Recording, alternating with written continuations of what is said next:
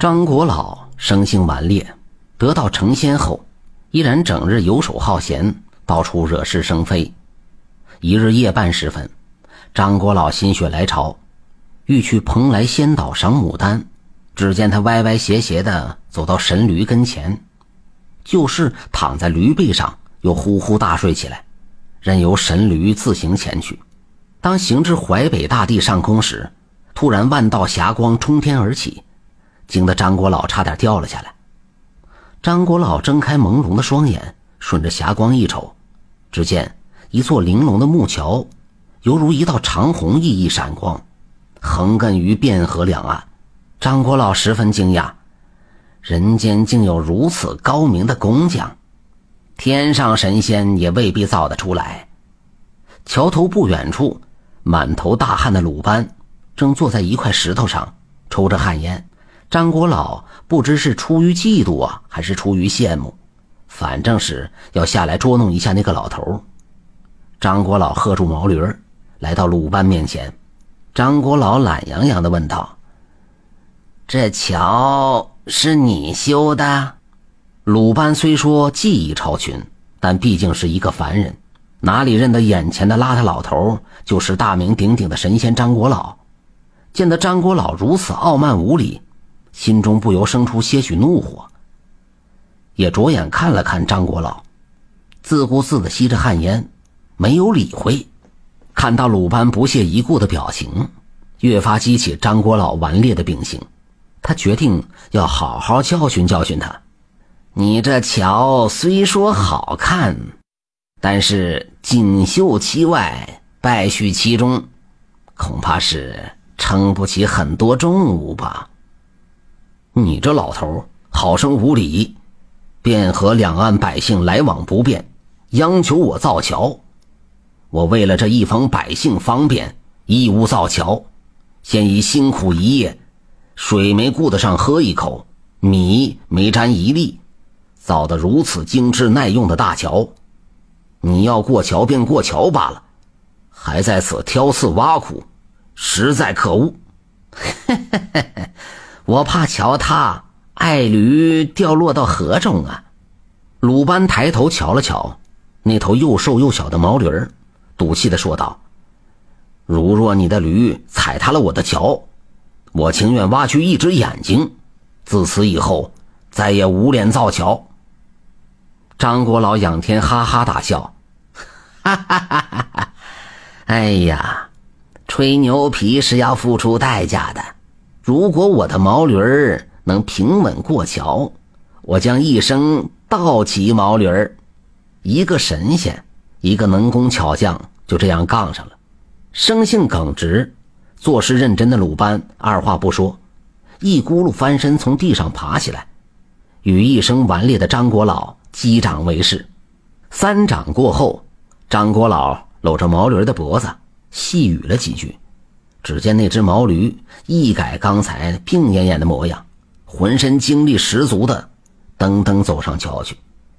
张国老得意的拿眼睛瞧了瞧鲁班，谁知鲁班一副泰然自若的模样。丝毫不显得紧张，张国老心想：“哼，马上就叫你尝到说大话的苦头。”毛驴用重若千斤的前蹄儿，一步踏上木桥。若是普通人建造的，定会被他一脚给踩得桥身晃动，木屑乱飞。当一蹄踏上桥时，桥竟然纹丝不动。毛驴心中也暗叫不好，赶忙加了十二分的力气。可是木桥依然岿然不动，木板完好无损。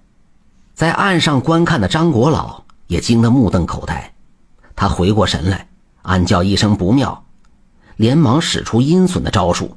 只见他左手竖掌立于胸前，右手略微前倾，取下中指，口中念念有词。鲁班一旁看得洋洋得意，定要看了张国老的笑话。哪里看得出张国老正在呼唤八仙兄弟姐妹来帮忙？各自还在做着美梦的七大仙人被张国老急促的吆喝声给惊醒，大眼一看，顿时明白究竟。大家齐心协力把附近的邙山砀山两座大山搬到毛驴身上，直压的毛驴不停的摇晃起来，连抬起腿的力气都没了。